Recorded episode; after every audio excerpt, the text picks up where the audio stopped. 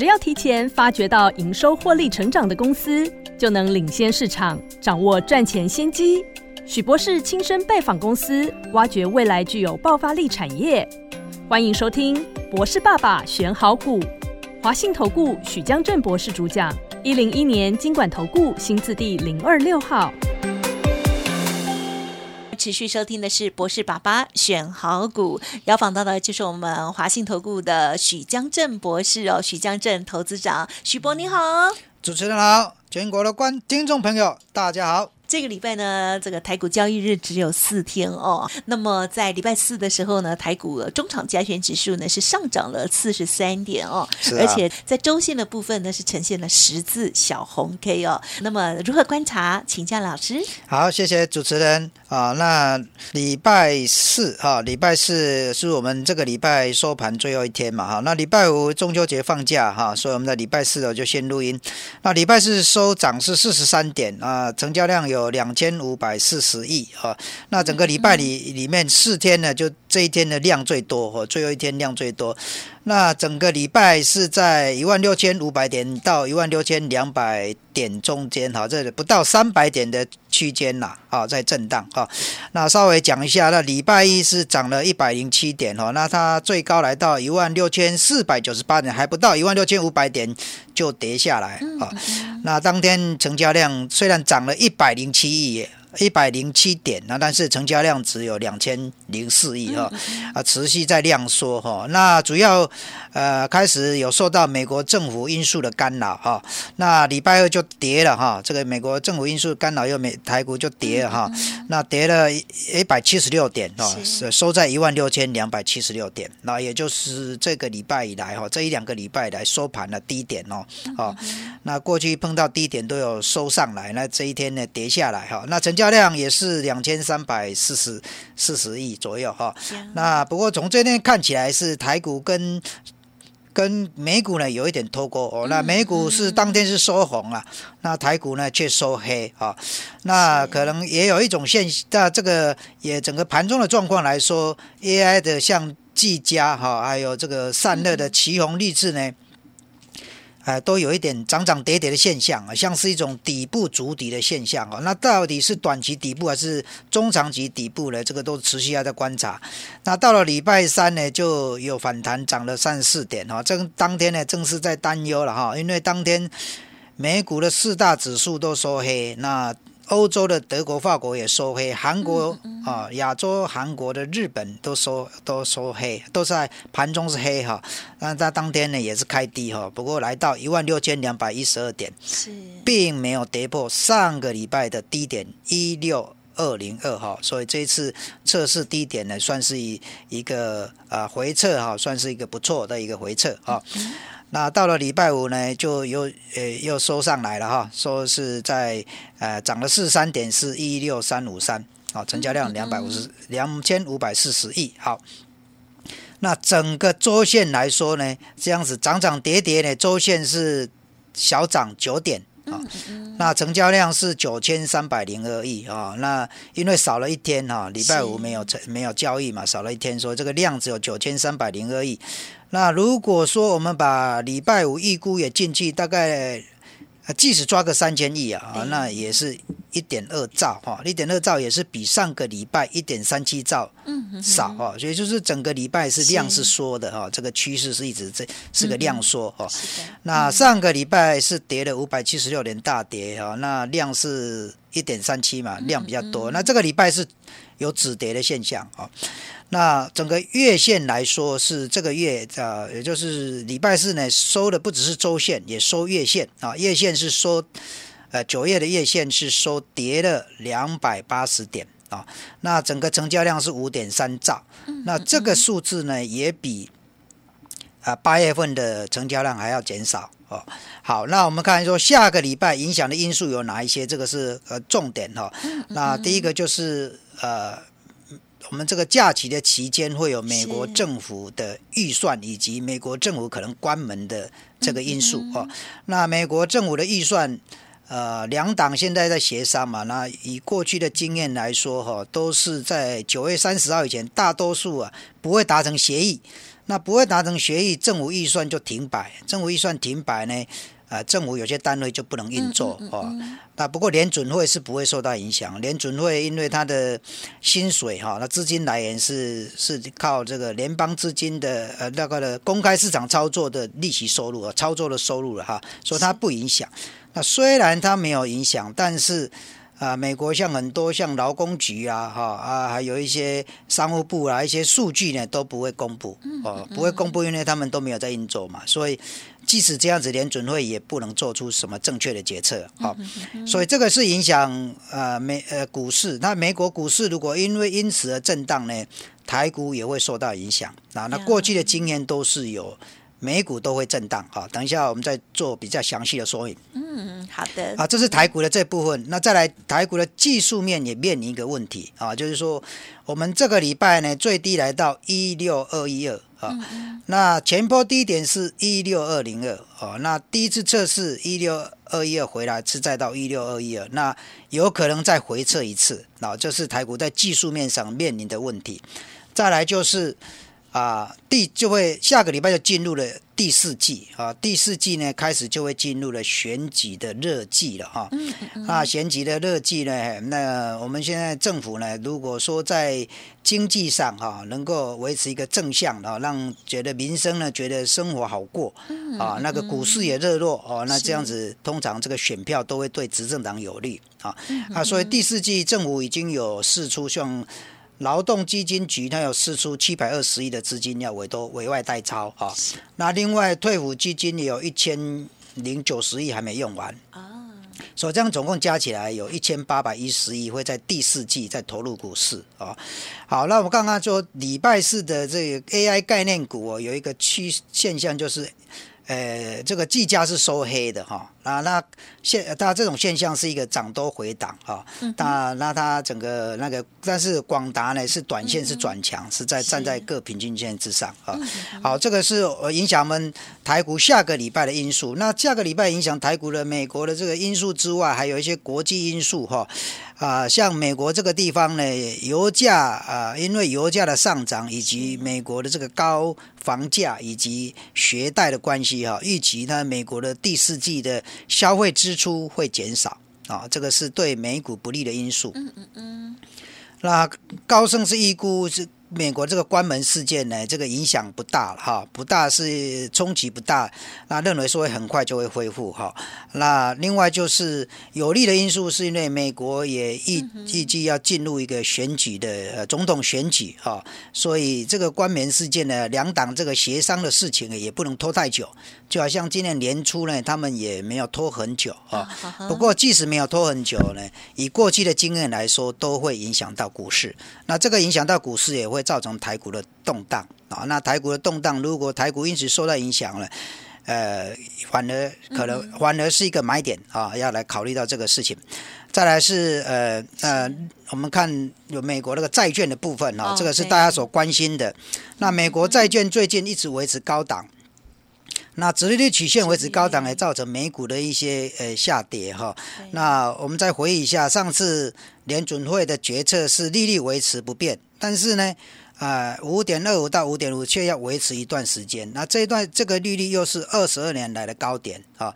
那那他也讲，明年的降息的次数会减少啊。那预期是到五点。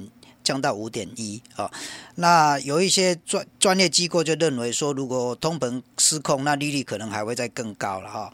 那另外就是消费者信心指数也是下跌嘛。好，那这个如果是两党的预算没有达成的话，那关门最快的时间就十月一号啊，十月一号就是下个礼拜一就开始了哈。是。啊，那下个礼拜开始的，有些单位是可以运作，有些单位是不可以运作。对。啊，那刚刚我讲到说，他们债券值利率，呃，以两年期呢，弹幅最高，弹到最高哈，但现在已经五趴以上了哈。那为什么两年期的利率比较高？我上个礼拜在节目中有提到，因为因为降息的几率几率减少了嘛，降息的几率减少，呃，一年不降。两年也不降啊，所以这个一两年内短期的债券呢就会受影响，大部分的人都不要。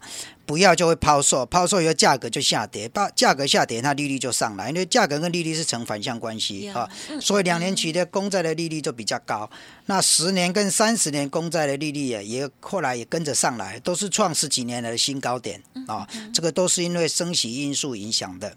那反倒是一个二十年的人那个新发行的一个二十年债券哈，这个是个冷门的债券，啊，那这个都是呃美国债券的状呃这个因为利率维持在高档，使得呃最近的美国的股市道琼呢都呃一直在呃下跌哈。都不是很很强劲。那再来看欧洲的部分，德国的经济预期二零二三年会是萎缩哈。那主要是因为高利率影响啊。第二就是因为高通膨影响消费啊，高利率影响经济，高通膨影响消费。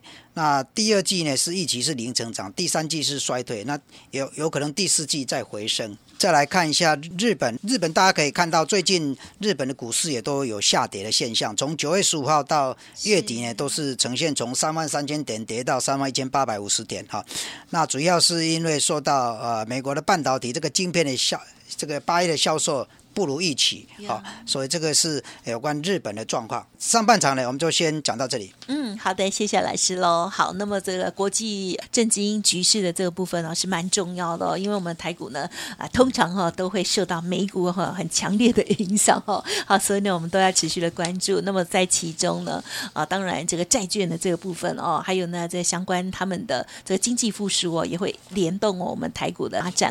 如果听众朋友想要每天啊都得到了。老师的信息，老师的 Light 记得好，稍后要搜寻加入相关的资讯，也提供参考。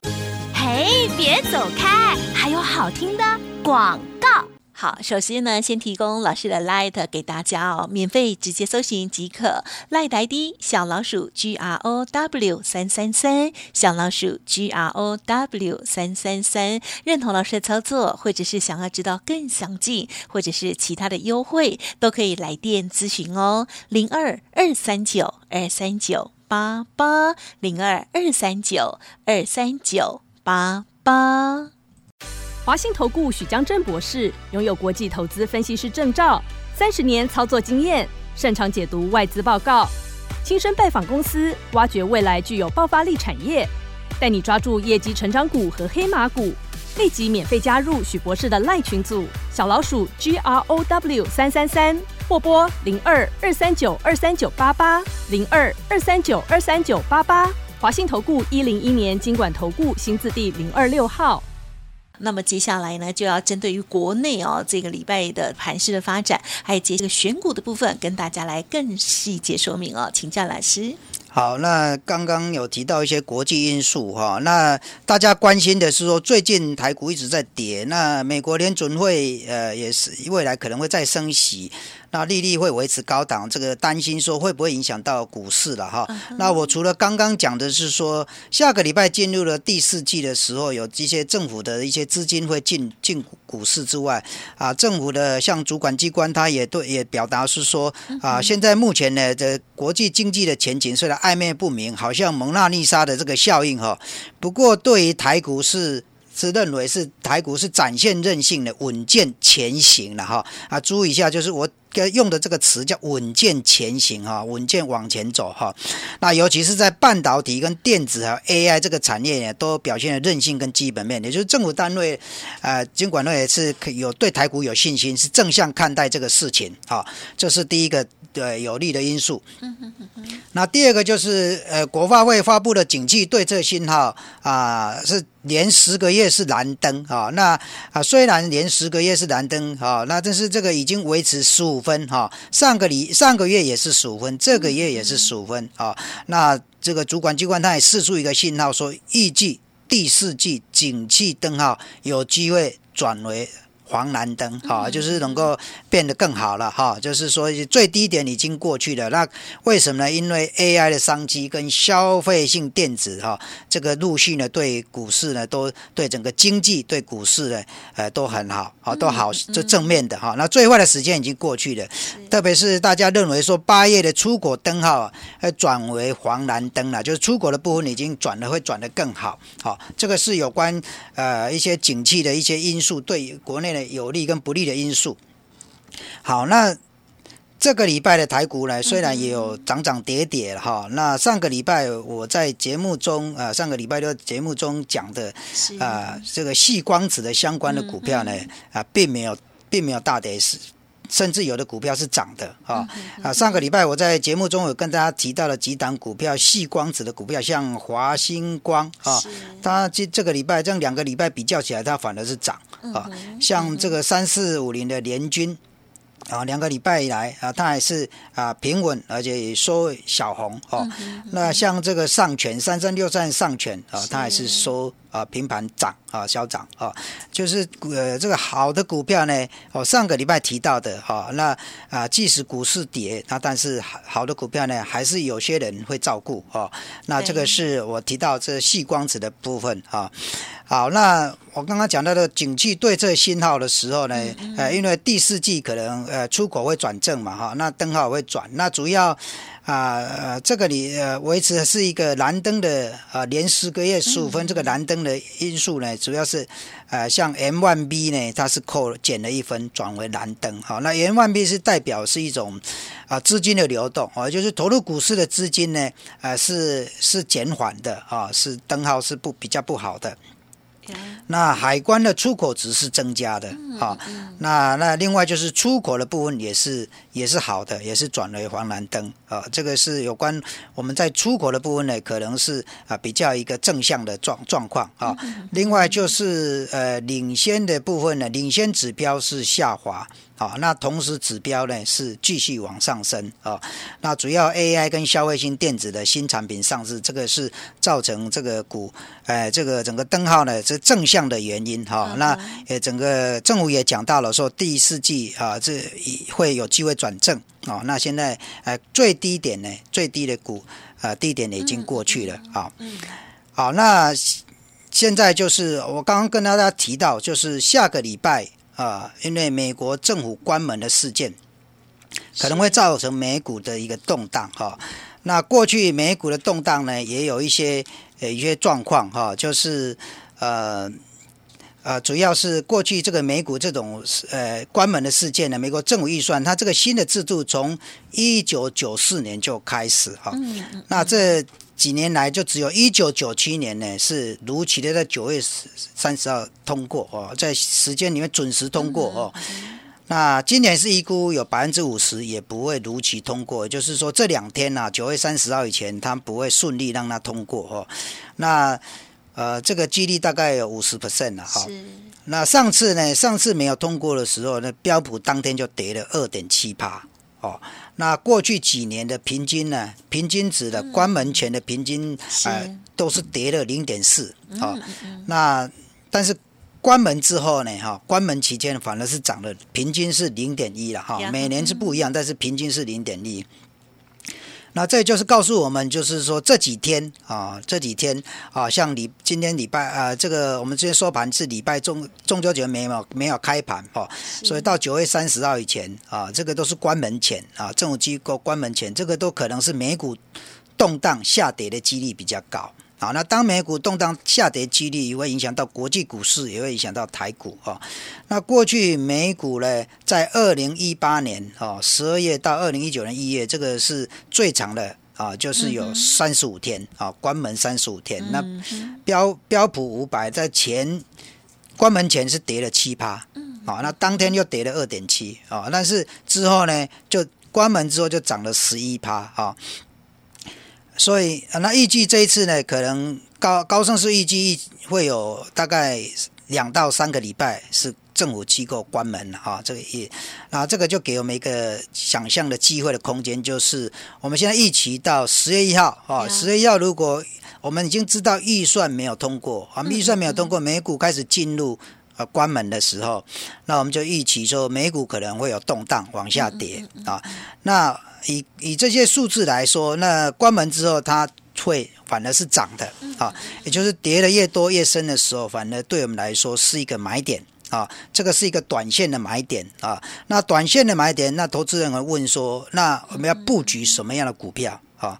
那我我从这个这个一一一个两个礼拜呢，可以发现，大家可以发现，就有有些股票呢，有人在进场。啊，有大户在进场啊，有大人在照顾啊。那我们要布局的就是安全而且有价差获利机会的股票啊。那什么样的呃股票安全有价差获利？像最近你给大家可以看得到，像技嘉啦、广达哈，这个就有那种跌不下去哈啊，反而是涨上来的。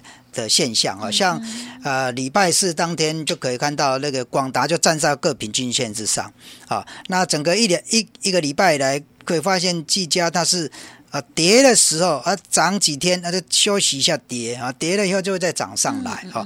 那个来布局这种股票，如果有大大人在照顾的股票哈，那如果跌下来，我们去接。那反正你买买的成本是比他们还低，比大人低买的低。那这个有大户在照顾的股票呢，通常跌下来，他会再把它做上去。好啊，做上去，如果你如果有十趴、十五趴的获利空间，啊，就可以先先呃短线获利出场。好，这个是未来的操作策略哈啊，就是我们针对如果啊美美关门事件的造成的美股动荡而影响台股也跟着下跌的时候啊，那这个是一个短线进场的时机。那短线进场时机布局的股票，可以在这方面啊做一个琢磨哈。这些短期呢有。有这个资金进场的这些股票来做一个呃进场的这个选标的啊，那这个是一个短线上呃这个这未来下个礼拜呢啊这个我们要去做操作的一个参考啊。那我那再来想一想，就是我过去呃过去这个跟大家讲，我在中华开发代操团队哈，我们在做投资的时候都会去亲自拜访公司啊，那了解公司的经营状况是，那跟高层呢询问啊。厘清问题啊啊，将风险降低到最低哈，在啊在试算这个报酬率以后才会进行投资啊。那现在在做一个长线的布局哦，有一档这一个成长型的股票哈。那最近呢，我呃有一个医生朋友呃一起喝咖啡哈啊，他是做小儿科医师哈。那他在过去呢，曾经投资一档股票，就是。二四五四的莲花科，哦，他曾经赚了大钱，哈，啊，莲花科在二零二零年三月到二零二一年四月这个波段就从三百块啊涨到呃这个一千多块，啊，那最近今年这个莲花科的股价呢不怎么样，啊，没有大涨，啊，大概在六百二到七百九之间，嗯，那这个医师就问我联发科还有没有机会哈再大赚一波了哈？那回答这个问题呢，呃，就要我们要先有三个层面啊。第一个就是说，呃，联发科过去为什么大涨的原因是什么啊？就是它在二零二一年到二零二零年、二零二一年大涨，是因为中国的手机大卖啊。那联发科的手机晶片呢，百分之九十九是做手机晶片，它的受惠这个股价就大涨一波啊，整个年度都大涨。那今年。啊，中国的因为中美经济的关，中美关系也因为中国经济的关系，整个消费力到减，那手机也卖的不好，所以营收它都减了三十 percent。那 EPS 呢？呃，每一季只有十块钱，过去好的时候，每一季的 EPS 有二十块，哦，那这样就就剩下一半了哈。营收减少三十 percent，获利也剩下一半啊。不过它股价呢，一直维持在今年就在六百二十到七百九之间啊。那最近到七百三。这这个一直跌不下去啊，就感觉到有人在照顾这张股票啊。那所以那那至于它能不能再有大涨突破这个六百二到七百九的空间，从两八百一九百一千啊上一千啊，这个就要再看它未来有没有成长空间啊。现在如果中国手机最近销售有比较好一点，嗯。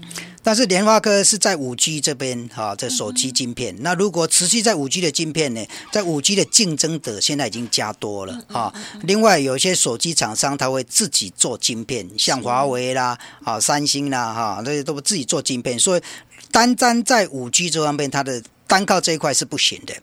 那所以联发科它已经有切入 AI 的晶片，像 ASIC 这一部分，那这一部分会面临到。创意、四新的竞争，好，那啊，联发科是不是能够啊有一步也争取到一片的空间？好，再来，第二就是说，在车用的智慧座舱的晶片这一部分，啊，联发科是不是也能够争取到电动车这方面的车用智慧座舱？嗯嗯。啊，那第三就是说，在六 G 啊，就是卫星跟地面的网络整合。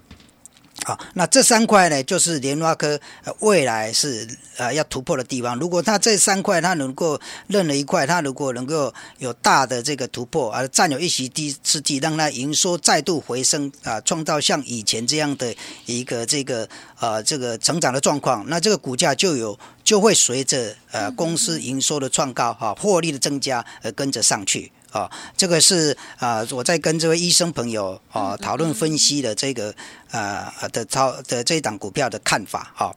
那最近呢，在刚刚提到说有在做一个长线布局啊，有一个成长性的股票哈，这个是一个也是个高股价哈，预期明年明年也有机会到达千金啊，千成为千金股哈。那如果他预期他这个目标呢，他预期的一些目标能够达成，那就回到一千块以上。那以现在它的股价来推算哈，会有五十 percent 以上的这个价差的空间哈。那另外就是说，最近也在呃寻找哈，正在拜准备要拜访一家南部的公科技公司哈。它那股价过去也有那个呃呃蛮高的五六百块哈。那今年它营收并不好。啊，那不好的原因呢是啊，整个获利也是下降哈。那那现在不过它现在股价呢是跌不下去啊，这跌不下去。那啊那也看到他说有切入到啊一种爆发性的产业啊，所以说预期呢呃明年可能会有爆发哈，会有预期的爆发。当然这个我在做最后的确认，所以要做一些拜访哈。